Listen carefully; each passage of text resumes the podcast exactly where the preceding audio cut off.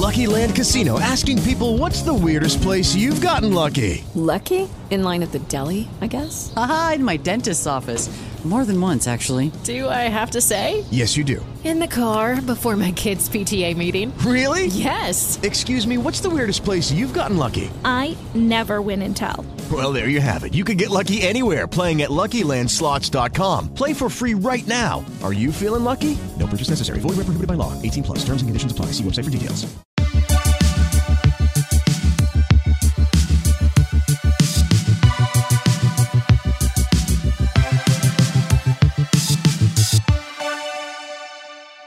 Hola Somos María y Marcela. y volvimos Un episodio extra episodio extra de la primera temporada. para que no nos olviden sobre todo, pero porque además teníamos muchas ganas de hablarnos de muchas cosas. ¿Cómo has estado, Marce? ¿Qué tal el fin de año? ¿Qué lectura haces? El 2020, Sí, el 4, me gusta además 2020. al par. Suena como a película apocalíptica. Estos días estaba viendo en redes sociales una cuenta de astrología. Ponía como, bueno, ¿y cómo van con sus intenciones y propósitos del 2020? Y una amiga nuestra publicó en mayúsculas, mal. Y yo me pude reír tanto. Yo, pero- ¿Pero por qué? ¿Por qué tanta agresividad? Llevamos muy pocos días de, de, de enero y, y como que ya empezamos mal, ¿no? Yo, Sí. De todas formas, yo es que siento terminamos mal, tampoco... es que no, como que no ha terminado de empezar.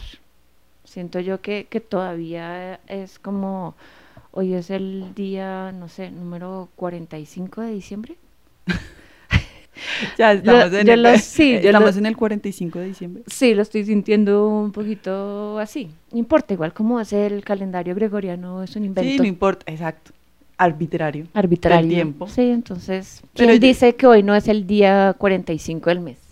Sí, y un, ¿Qué- o un, un mes nuevo que no sea Un ni mes. enero, diciembre, sino... Exacto, un mm, intermedio. Que quién sabe hasta cuándo dura, pero... Ujú. Yo sí creo en los en el tiempo arbitrario. O sea, yo sí creo como en finalizar los años y empezar los años. Y me alisto y me preparo y me pienso. Y claro, como he tenido muchas vacaciones, sí que estoy un poco perdida. Pero el año nos trajo cosas muy buenas, nuevas. Por ejemplo, nos trajo para nuestra ciudad Bogotá una nueva alcaldesa. Es la Como- primera por elección popular, porque ha habido alcaldesas delegadas. Pero Exacto. es la primera por elección popular, es decir, Y tiene el encanta que- mandato de una alcaldía en esta ciudad. Y me encanta que no solo es una mujer, sino una mujer con agenda de género y con agenda en algunos temas progresista. Aquí me van a regañar las politólogas y las analistas. Pero en los temas, por ejemplo, de género, pues evidentemente tiene una agenda plural, digamos, por sus propias eh, condiciones personales y por sus convicciones. Y eso me parece, me parece un mensaje bonito, importante. Eso hizo el cambio. Eso para mí hizo que, ah, estamos en otro año, se acabó una alcaldía y tenemos otra persona hablando en los medios y diciendo otras cosas. Para mí eso hizo un cambio como en mi cabeza de, ok, sí, empezó otra cosa. Yo em, eh, quiero darle tiempo también y darme un tiempo para ver cómo Sí, qué, qué es lo que viene, pero sí estoy muy contenta de que hubo un cambio. Eso es muy importante. Y creo que es muy importante que muchas personas hubiesen dado el mandato a una mujer, al segundo cargo más importante de este país. Creo que eso es bastante revelador y creo que particularmente a las mujeres más jóvenes les puede servir como inspiración de bueno, se están abriendo caminos en la participación política de las mujeres. Sigue habiendo muchas barreras y muchas brechas, pero es muy importante tener referentes, lo que tú y yo hemos hablado en varios programas. Entonces, creo que solo, solo el verla como mujer electa, creo que puede inspirar a otras mujeres más jóvenes a seguir ese camino y trabajar entre todas hombres también, a que las brechas de participación política de las mujeres cada vez sean menos. Sí, a mí me alegra que haya sido Bogotá, simplemente porque es mi ciudad, y me siento bien que sea así, la que haya dado ese paso de elegir a una mujer. Y pues porque finalmente, para bien o para mal, Bogotá pues es la capital, es el referente, es de, de donde salen más noticias, de donde pasan más cosas, y pues sí, el mensaje llegó a todo el mundo, ¿no? Y eso es un buen cambio del 2020 y me gusta, y me siento cómoda con eso. ¿Qué más ha pasado? Paro.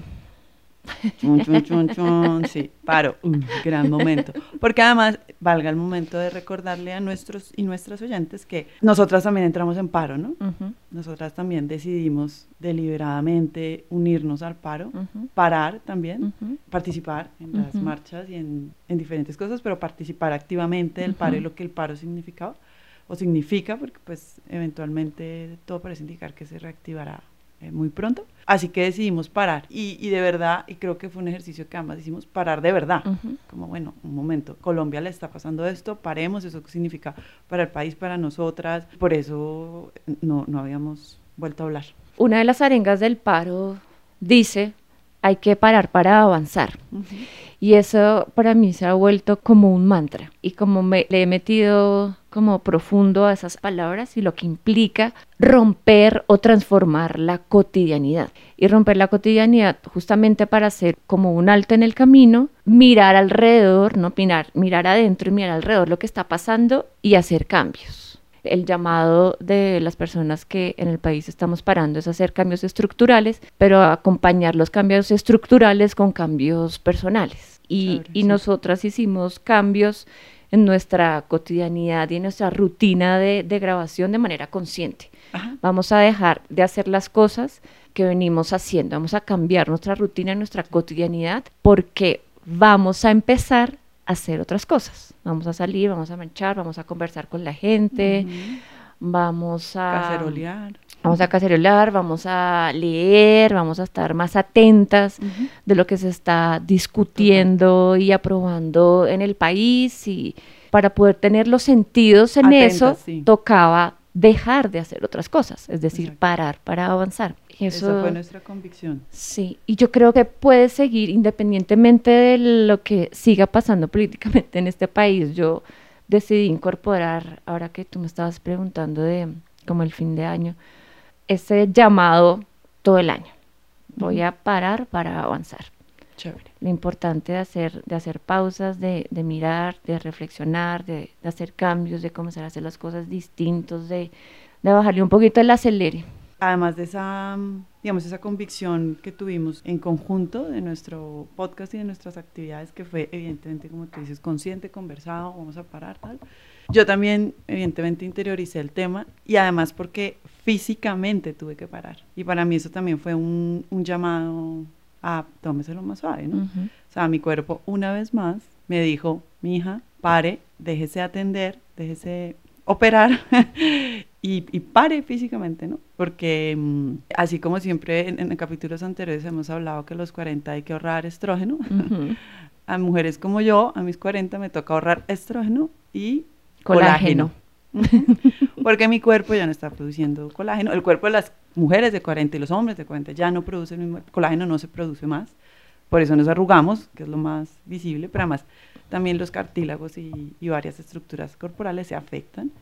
Y en mí ha sido bastante acelerado, así que desde que tengo 40 ya tengo dos cirugías y este año fue esa. Y, y lo hice conscientemente en diciembre para poder parar, Ujú. terminar el año quieta, tranquila y poder empezar el año otra vez pudiéndome mover. Así que por eso siento tanto el fin de año, fue como que conscientemente Mm. el paro, paramos con entólogas, también tuve vacaciones precisamente para poderme operar, me operé y estuve físicamente quieta, limitada, aunque la recuperación, por los que se preguntan, muchas gracias, estoy mejor, la recuperación fue muy buena, estoy muy bien, y ya en enero empezar, entonces sí ha sido como un despertar, una desperezada todo enero.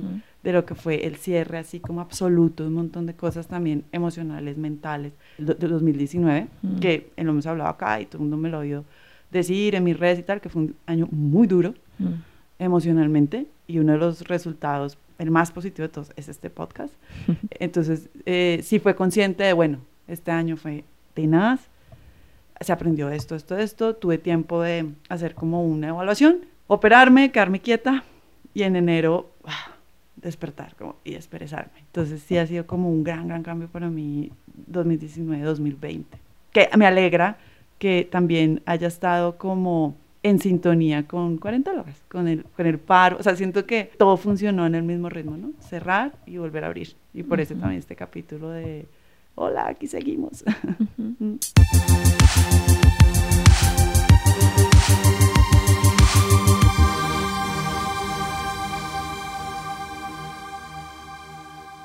Bueno, una de las cosas de mm, también con las que ahora que tú dices de toda la carga y la cantidad de movimiento que hubo en el fin de año, hubo movimiento social en toda América Latina, maravilloso. Sí, ¿no? Chile, Bolivia, Ecuador, es como la, casita- la canción Haití. de Ana Tijoux.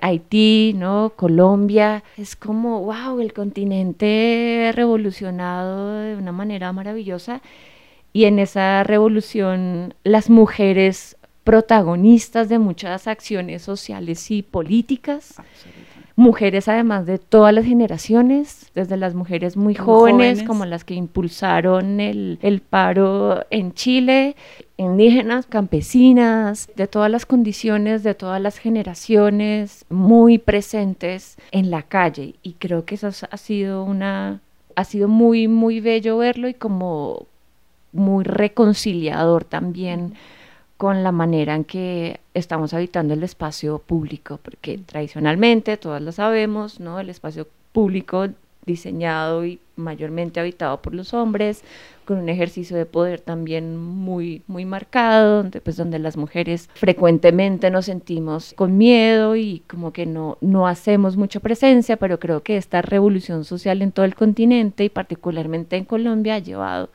llevó a que las mujeres habitáramos la calle y estuviéramos hasta altas horas en la calle, marchando, caceroleando, conversando, Cuidándonos. bailando, cuidándonos. Eso es muy interesante, ¿no? De realmente como ciudadanas y como sujetos políticos. La mayor muestra de eso fue la marcha del 25 de noviembre, que era el día, eh, se conmemora el Día Internacional de la Violencia de Género. Y el movimiento feminista, o varios movimientos feministas colombianos, fueron quienes tomaron la vocería de eh, ese, las manifestaciones ese día, tenían ese propósito.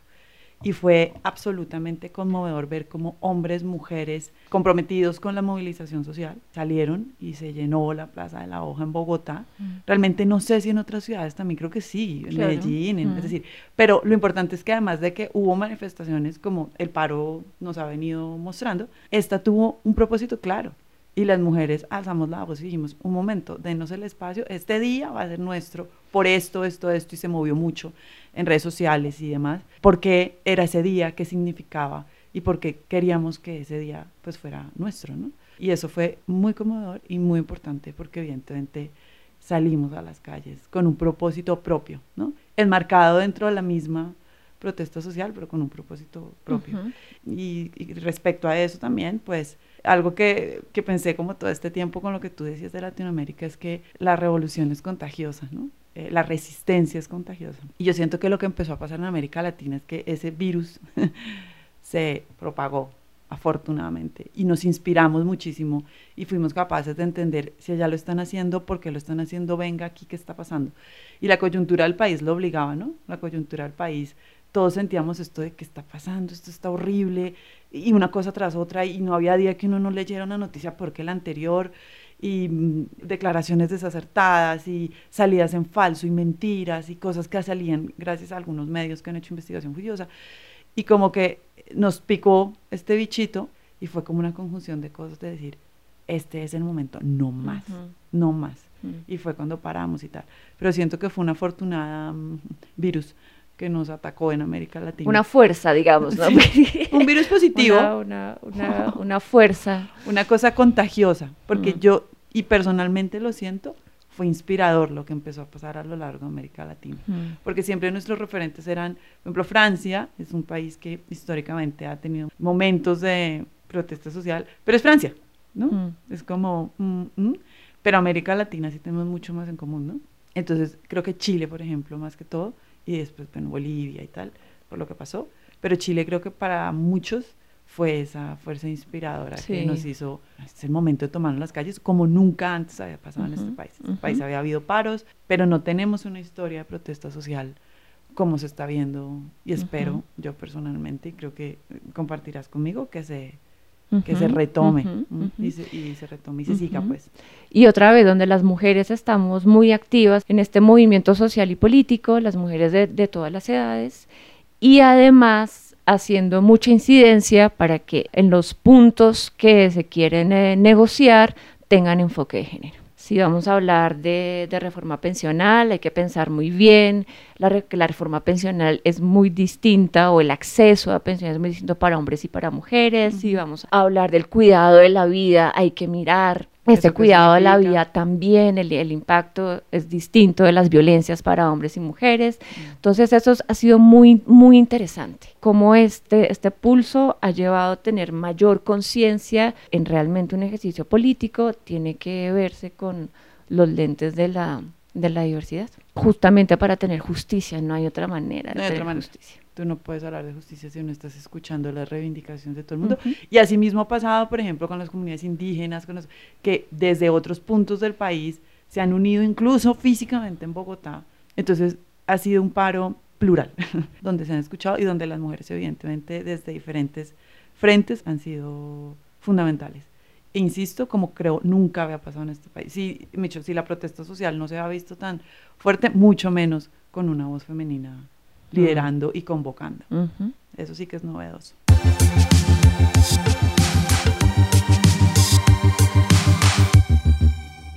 Y bueno, entonces se nos vino el año dos- 2020. ¿Tú dices 2020 o 2020? 2020. Yo digo 2020, pero bueno. El 2020 se vino con toda y mm, pues como siempre, y yo creyente de, los, de la arbitrariedad del tiempo, como lo medimos, ¿qué propósitos tenemos? Se ha cerrado un año, ¿qué se viene? Para cuarentólogas, para Marcela, para María, para el país, el mundo, ¿qué nos proponemos? ¿Qué visualizamos? Ayer me enseñaron un ejercicio muy bonito que yo no conocía. Es como, como un tablero donde Sí. uno visualiza y pega. Bueno, pues no conocía Sí, este ejercicio sí. y me mostró el de ella. Vision board, sí. El visual board, gracias. Mm. Exacto. Entonces hablamos como qué significado teníamos allá de lo esotérico, ¿no? Es como plasmar y visualizar. Mm. Y ella me decía una cosa muy bonita.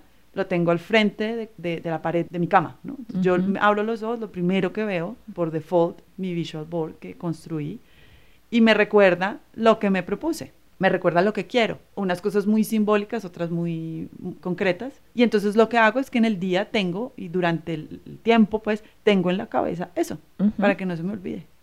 Y dije, hombre, me hubiera dicho antes, pero voy a hacer ese ejercicio con los propósitos. O sea, tu primer propósito es organizar tus propósitos. Exacto, el visual board, físicamente organizar mis propósitos, porque además me di cuando ella me mostró, dije, uy, pero cuánto orden, los Mm. tiene súper claros, pero claro, los tiene claros porque hizo el ejercicio. Claro. Tu primer propósito es darles orden e intencionalidad, Sí, digamos. sí. Eso, fue chévere. Bueno, yo tengo, tengo varios. Estoy terminando también como de organizarlos. Pero el, el primero que ya empecé, y es como hemos hablado varias veces también en este podcast, nos quedan más o menos como 10 años como mujeres menstruantes, Ajá. ¿no? Entonces, yo sigo mi ciclo de una manera muy juiciosa, lo sigo de manera circular, o sea, yo en un blog hago un círculo mes por mes y día por, por día registro qué me está pasando Dios, Adini, cómo ¿quién es la está, juiciosa cómo de este está mi flujo, eh, que me soñé, cómo Oh. está mi ánimo, cómo está la luna. Pero efectivamente hay momentos donde, donde soy más juiciosa y otros menos juiciosa. Yo dije, este 2020 Va a ser voy a súper todos los días, todos los meses. Porque además ahí sale mucha información acerca de mí misma y seguramente muchas pistas para qué tengo que ajustar para cuando llegue nuestra adorada menopausia la podamos vivir de manera Judy was boring. Hello. Then Judy discovered ChumbaCasino.com. It's my little escape. Now Judy's the life of the party. Oh, baby, Mama's bringing home the bacon. Whoa, take it easy, Judy. The Chumba life is for everybody. So go to ChumbaCasino.com and play over 100 casino style games. Join today and play for free for your chance to redeem some serious prizes. ChumbaCasino.com. No purchase necessary. Void where prohibited by law. 18 plus terms and conditions apply. See website for details. plena. Entonces va, van saliendo muchas pistas, ¿no? Por ejemplo, con, con muchas mujeres, digamos, con un par de mujeres que converso habitualmente acerca del, del ciclo, estamos encontrando, eh, las, las que nos escuchan nos pueden contar cómo están ustedes, que en lugar de que el ciclo sea más largo, es decir, si antes era de 26 días, ahora es de 27, 28, si era 28 horas, 30, 31, 32, ¿verdad?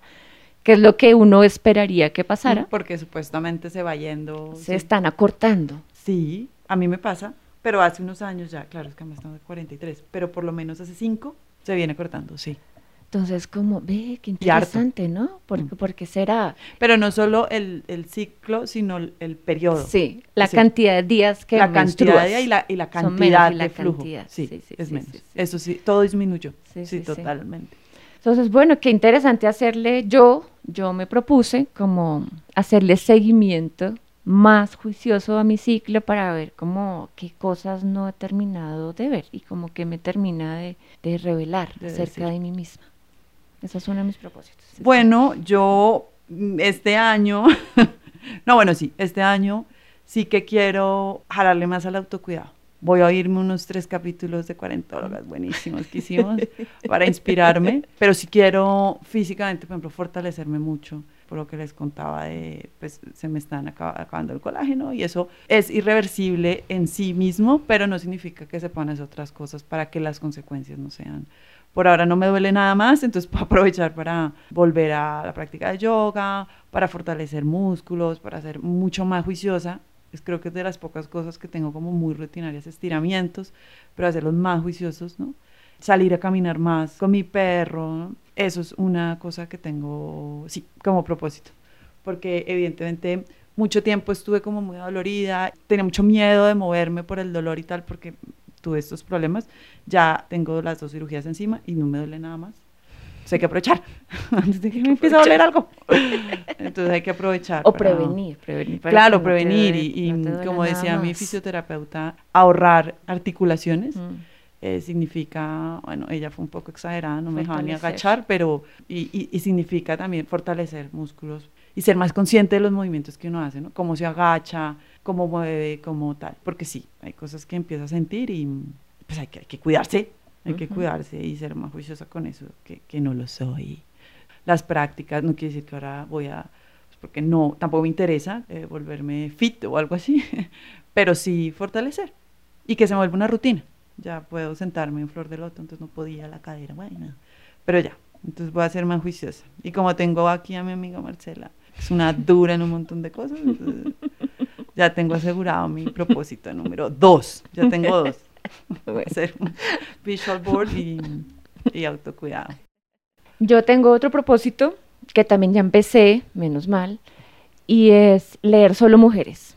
Sí, Mm. dogmática, soy dogmática. Ensayos, textos científicos, Poesía. literatura, poesía, solo mujeres. Punto. Y ajá, Y ahora que te estoy escuchando hablar acerca de todas las reflexiones que estás haciendo de tu cuerpo, me estoy terminando de leer un libro de una escritora irlandesa que se llama Maggie O'Farrell.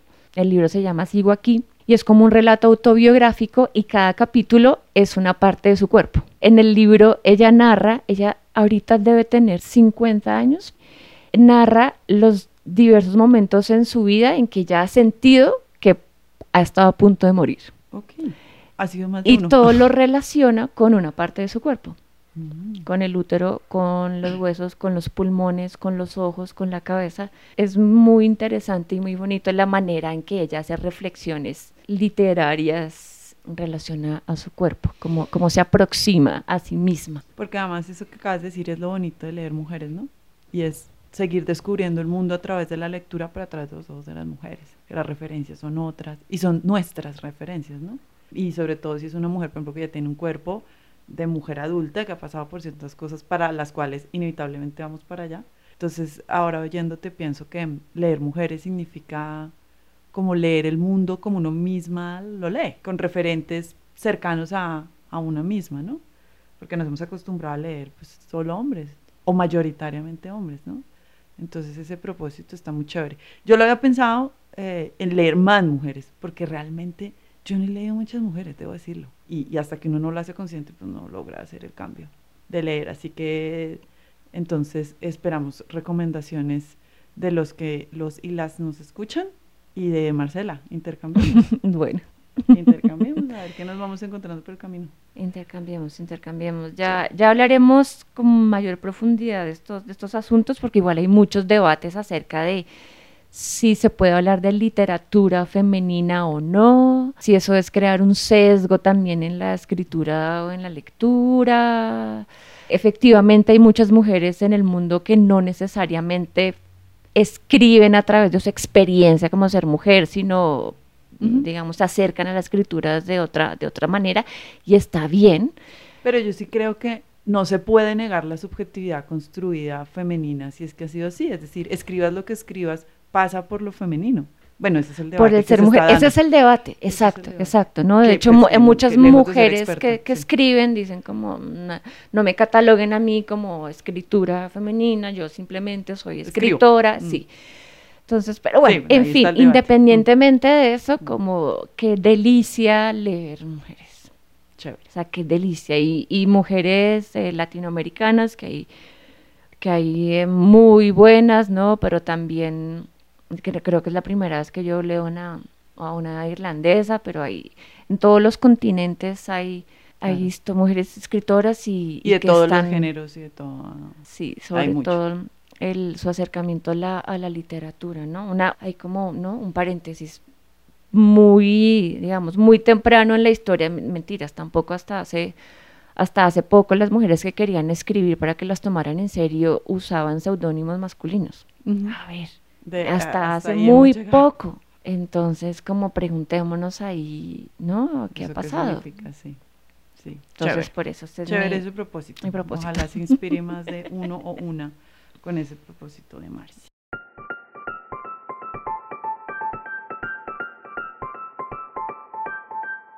Ahora, ahora, que veo, estoy llena de propósitos. Es un año entero, tú tranquilo. Desde hace un, un poco más de un año estoy haciendo mis propios productos de aseo. Ay, sí, yo también tengo Del hogar y personales, ¿no? Sí, también tengo ese propósito, sí, eh, señora. Y quiero hacer más cosas. Sí, ¿no? sí, sí. Eh, hago, hago, hago mi, estoy haciendo mi propio desodorante, mi propio jabón del cuerpo, vamos por el champú, el, el el líquido para limpiar las cosas de la casa. El jabón de la losa. El jabón de la losa. Sí, sí, sí. Quiero hacer ah, como mis cremitas, como mis bálsamos labiales, como eso. Quiero como ponerme más manos a la obra con las plantas y con la alquimia y hace parte del autocuidado, ¿no? Como saber efectivamente uno que se está poniendo encima. Porque además todo lo que entra en contacto con la piel se va directamente al torrente sanguíneo. Todo. El perfume, la pestañina, eh, la crema, el jabón, todo. Y se, se va al torrente sanguíneo, es decir, que, está permeando todos los órganos, todos los sistemas. Entonces hay que tener más conciencia de que nos estamos metiendo. Y untando. Sí, ese propósito lo compartimos y, es una gran casualidad. Porque también hace muchos años, me dicho, uno, mi gran propósito es ser más juiciosa. Ya. En resumen. En resumen. O sea, resumen de los ser más juiciosa. Yo dejo pasar, bueno, en fin. Con eso.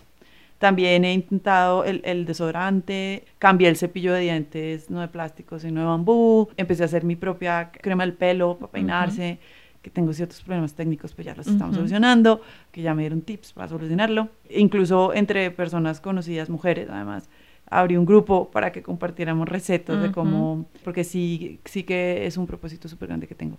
Y además de por el autocuidado, también siento que es una responsabilidad con el planeta que arde. A mí me aterra la cantidad de plástico que consumimos, cada uno, eh, sobre todo con cosas de aseo. A, mí verdaderamente me genera una angustia personal. Yo compro y me, me siento angustiada y cada vez que cojo el tarro el champú, el tarro el no sé qué, el tarro el jabón, cuando se acaban, yo no sé qué hacer con el tarro, es como, no quiero botar, ¿cómo voy a botar esto?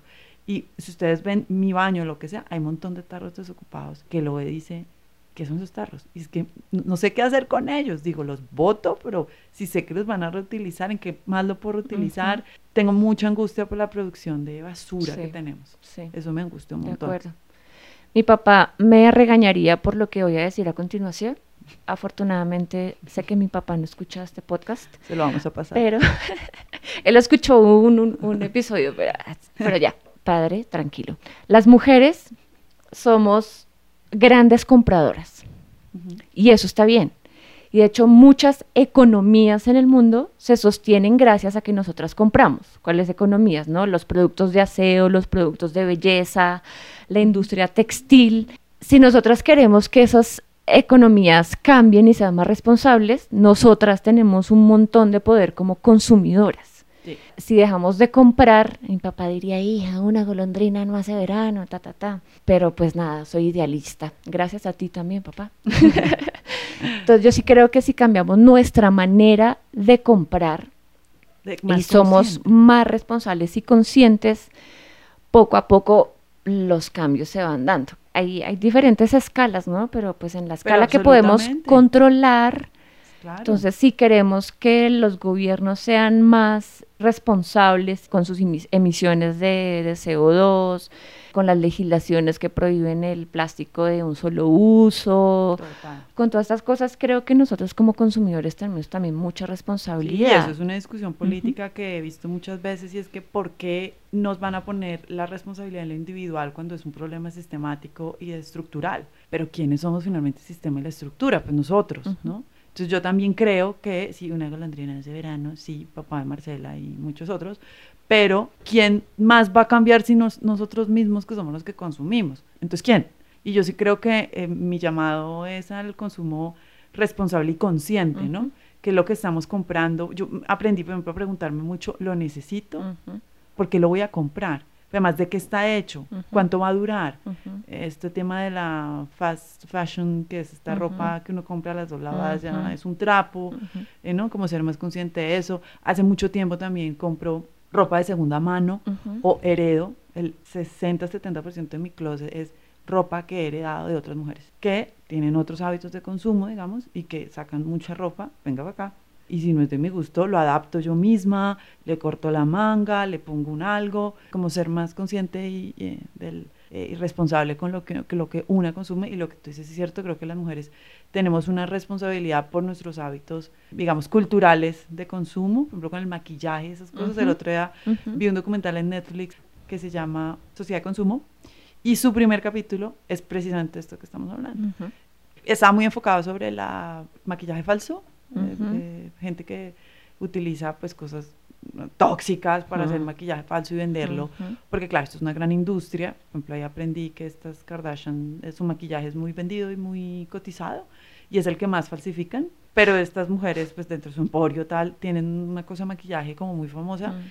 y eh, hay toda una mafia de falsificación y bueno, y explican muy bien cómo se hace el maquillaje, ese tipo de cosas. Creo que tenemos que ser, no, o sea, no es una invitación para comprarle a las Kardashians necesariamente, por favor, sino a ser más consciente de lo que nos ponemos. Hace, hace poco alguien que seguramente nos está escuchando, una mujer, decía, yo no me lo unto si no me lo puedo comer. No, y es que tiene que ser así. Ese es uno de los principios de, ah, de verdad, hazlo tú mismo, tu crema, tu jabón, tu todo, sí, te lo, te lo puedes comer, te lo puedes untar. Te lo puedes comer. ¿no? Y también es que ahí vas a estar otra vez muy pilas, ya que estamos a- nosotras eh, hablamos tanto de las hormonas, sobre todo los estrógenos. Muchas de las cosas que nos ponemos en la piel, el champú, la crema, la pestañina, el perfume, tarara, tienen disruptores hormonales. Imagínate. Es decir, alteran nuestras hormonas. Claro, en pequeñísimas cantidades, pero si lo tiene tu champú y también lo tiene tu crema de peinar y también lo lo tiene tu perfume y también lo tiene tu protector solar y también lo tiene, o sea, si lo tiene todo lo que usas, pues imagínate, se va acumulando, acumula. ¿no? Entonces el asunto de, digamos, hay que estar muy conscientes de eso y pues una manera de, si no, no tengo mucha habilidad en leer las etiquetas como yo, pero a mí también alguien me enseñó como, si no entiendes lo que dice la etiqueta, tu cuerpo tampoco lo va a entender, entonces ni te lo comas ni te lo untas. Cuando uno hace sus propias cosas, uno sabe perfectamente qué tiene. Ah, tiene este aceite y tiene este oleoato y tiene esto y ya, no más. Pero además, para mí es un ejercicio como súper consciente, intencionado, una vez más uso esta palabra, de autocuidado. Es como, además, una rutina. Ah, se me acabó la cosa del pelo, entonces tengo que bajar a la cocina y ser consciente de estoy haciendo esto para mí. Y eso para mí es un feedback positivo muy poderoso. Lo estoy haciendo. No voy al supermercado, cojo un tarro, ¿no? Y me unto quién sabe qué y produzco un tarro y produzco más basura, sino que además es una rutina de todos necesitamos desodorante, pues tengo que hacer mi desodorante y sentir que uno que una misma lo está haciendo, que la está haciendo conscientemente y que está haciendo las cosas, me perdonan ahí el juicio de valor, pues bien, para buscar más bienestar por lo menos de uno mismo y del planeta. Y eso es un feedback muy poderoso y por eso también me parece bonito hacerlo.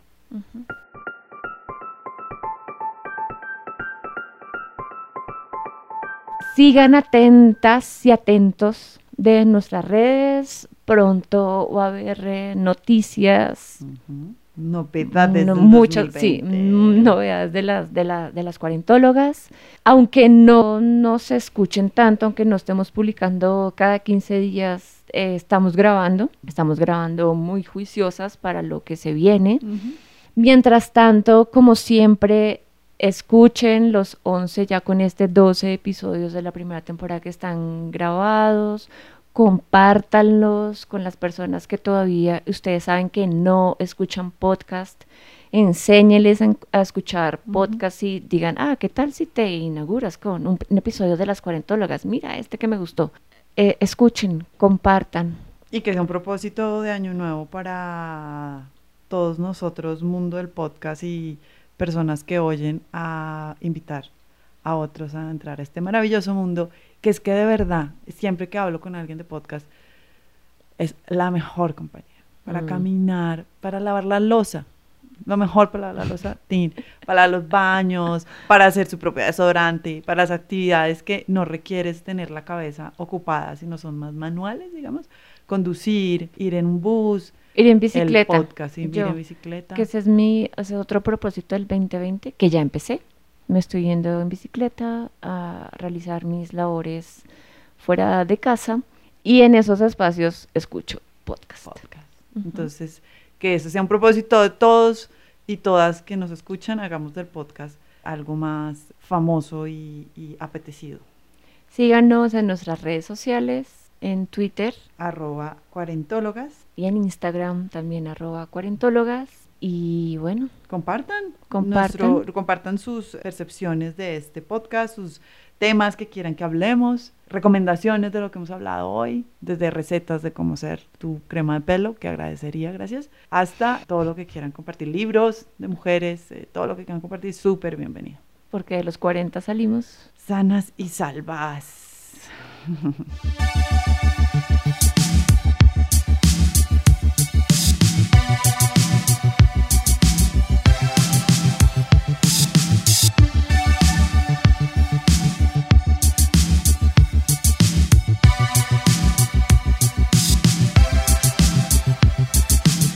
Judy was boring. Hello. Then Judy discovered ChumbaCasino.com. It's my little escape. Now Judy's the life of the party. Oh, baby, Mama's bringing home the bacon. Whoa, take it easy, Judy. The Chumba life is for everybody. So go to ChumbaCasino.com and play over 100 casino style games. Join today and play for free for your chance to redeem some serious prizes. ChumbaCasino.com. No purchase necessary. Void where prohibited by law. 18 plus terms and conditions apply. See website for details.